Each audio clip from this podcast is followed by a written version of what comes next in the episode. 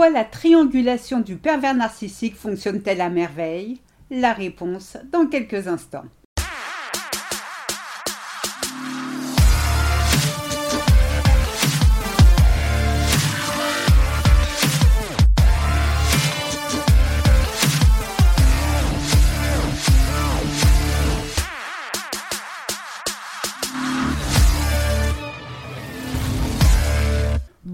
Et bienvenue dans ce nouvel épisode de Mon bonheur, ma responsabilité, le podcast des femmes qui veulent se réaliser et dire bye bye aux relations de merde.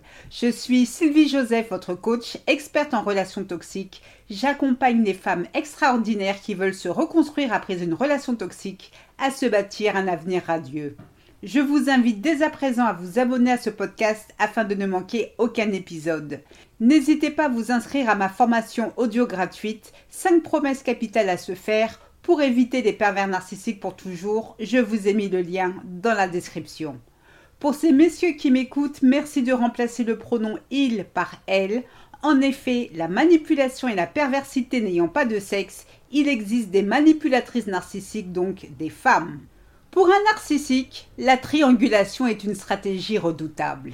Mais au juste, la triangulation c'est quoi? Eh bien, c'est quand une personne toxique pour vous manipuler inclut une troisième personne dans votre relation dans le seul but de semer la zizanie entre elle et vous pour finalement exercer un contrôle total non pas sur vous uniquement, mais sur vous deux, vous et la troisième personne. Bien évidemment, la troisième personne qui entre en scène est manipulée, tout comme vous. Inutile donc de préciser que PN en qualité de président du conseil d'administration des personnes toxiques valide complètement cette machination. Le pire est que ce stratagème fonctionne à merveille. Avec la triangulation, PN réalise un véritable coup de maître. Pourquoi? Non seulement cette stratégie lui permet avec aisance de mettre la grouille dans votre vie, de vous rendre jalouse, frustrée, en colère, mais elle lui garantit aussi de dormir paisiblement sur ses deux oreilles sans jamais être inquiété. Et pour cause, la troisième personne et vous êtes si focalisés à vous crêper le chignon ou à rivaliser l'une contre l'autre que vous en arrivez à oublier qui est le seul et unique responsable de cette situation. Eh bien, PN. Au lieu d'en vouloir à cette pourriture, vous en voulez à votre rivale. Sérieux, elle n'est pas belle la vie? Comme j'aime le faire, voyons à présent un exemple concret de ce que donne la triangulation dans un couple. Frédéric et Vanessa sont ensemble depuis trois ans. En bon PN, Frédéric avait mis tout en œuvre pour que Vanessa ait droit au début de leur relation à tout le tralala qu'est le love bombing. Maintenant que Vanessa est devenue acquise, Frédéric peut à présent faire tomber son masque. Frédéric semble moins attentionné, moins amoureux de sa compagne, surtout depuis qu'il échange par texto avec une certaine Marion. Est-ce une coïncidence? Pour connaître le prénom de cette femme, Vanessa n'a pas eu besoin de fouiller dans le portable de Frédéric, celui-ci ne se cachant pas pour communiquer avec cette mystérieuse interlocutrice, que ce soit par téléphone ou par texto.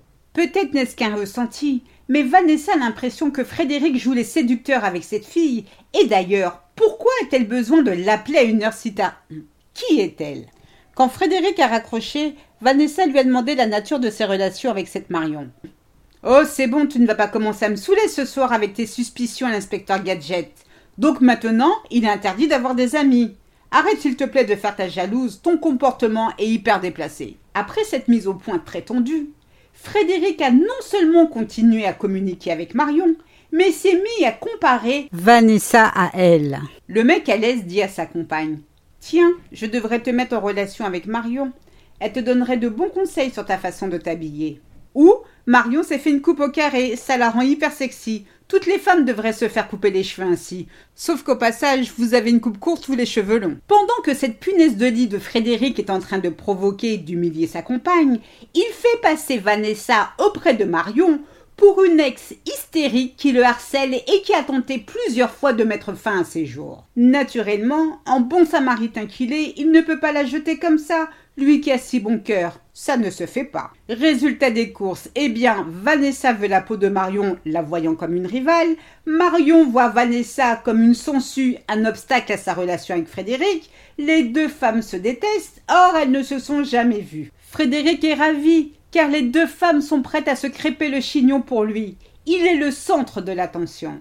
Sans que ces deux femmes ne s'en aperçoivent, il les manipule à sa guise comme des marionnettes, tout cela pour assouvir ses pulsions narcissiques. Naturellement, la triangulation est tout aussi efficace hors contexte sentimental. Elle s'exerce parfaitement bien dans le cadre familial, professionnel ou amical et par n'importe qui.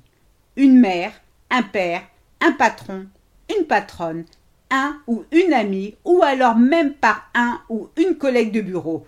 Vous voyez, par n'importe qui, sans oublier papy, mamie, tonton et tati. À présent, prenons l'exemple d'une triangulation exercée par une mère PN. Françoise a deux filles, Agathe et Ariane. Malheureusement, ce n'est un secret pour personne, Françoise a toujours préféré Ariane. Ariane est la fierté de la famille, toujours excellente à l'école, très obéissante, jamais un mot de travers, et pour couronner le tout, elle a réalisé le rêve de sa mère. À 28 ans, Ariane est devenue médecin. En réalité, plus jeune, elle rêvait de devenir pâtissière, mais sa mère disait toujours que ce n'était pas un métier. Ariane est contente de ce choix de carrière qui rend sa mère encore plus fière d'elle.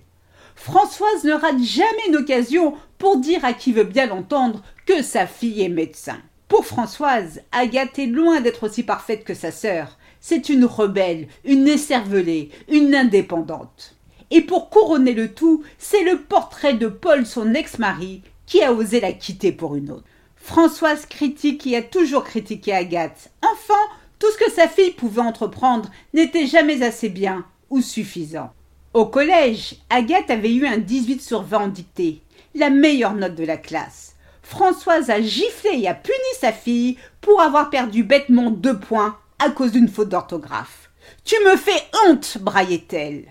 Adulte, les choses n'ont pas changé pour Agathe. Elle continue à être la tête de turc de sa mère. Elle est responsable de ses chutes de tension, et puis Françoise trouve toujours matière à critiquer les choix de sa fille, que ce soit au niveau de son boulot, ses amis, ses amours, son appart, sa façon de s'habiller, ou alors même à l'insulter sur son physique.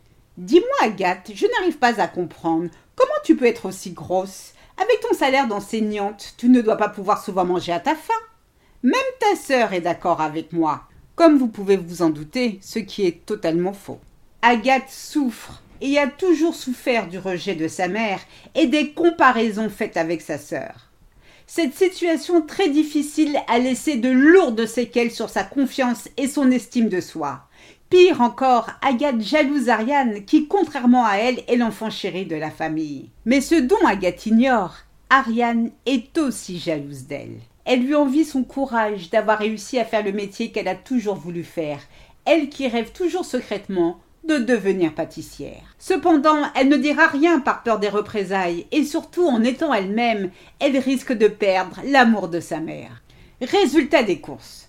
La soi-disant réussite d'Ariane permet à Françoise, en reine des PN, de se prendre pour une excellente mère. Quand elle a besoin de trouver des excuses bidons pour justifier sa vie pitoyable, elle peut toujours sortir son refrain préféré c'est la faute d'Agathe. Le fossé que cette sorcière a réussi à creuser entre ses deux filles lui permet depuis son trône de les contrôler séparément. Avec une estime de soi en miettes, impossible pour les deux sœurs de se soutenir mutuellement. Comme je vous le disais, la triangulation est une arme redoutable. Le pervers narcissique ou toute personne toxique l'utilise pour semer le chaos autour de lui ou d'elle. Si vous ne voulez pas en faire des frais, vous devez absolument faire deux choses. La première, éviter tout contact avec une personne toxique et si c'est difficile parce qu'il s'agit d'un membre de votre famille ou de votre patron par exemple, limitez vos échanges au strict minimum. La deuxième, travaillez impérativement sur vous-même, soyez fier de la personne que vous êtes afin de ne pas offrir aux PN la satisfaction de vous rabaisser en vous comparant aux autres. Vous êtes brillante, talentueuse, extraordinaire, même si vous n'en avez pas conscience. Retenez ceci. Le premier ennemi à combattre est à l'intérieur de soi. Alors croyez en vous. Prenez soin de vous. Je vous souhaite le meilleur. C'est ainsi que se termine ce podcast. J'espère qu'il vous a plu. Si c'est le cas, n'hésitez pas à liker, à commenter et surtout à vous abonner afin de ne manquer aucun épisode. Je vous invite à vous inscrire à ma formation audio gratuite 5 promesses capitales à se faire pour éviter les pervers narcissiques pour toujours. Je vous ai mis le lien dans la description. Mille fois merci pour votre écoute, votre fidélité et vos encouragements. À très vite pour de nouvelles aventures. Portez-vous bien et surtout n'oubliez pas, je vous souhaite le meilleur. Gros bisous à tous. Ciao ciao. Bye.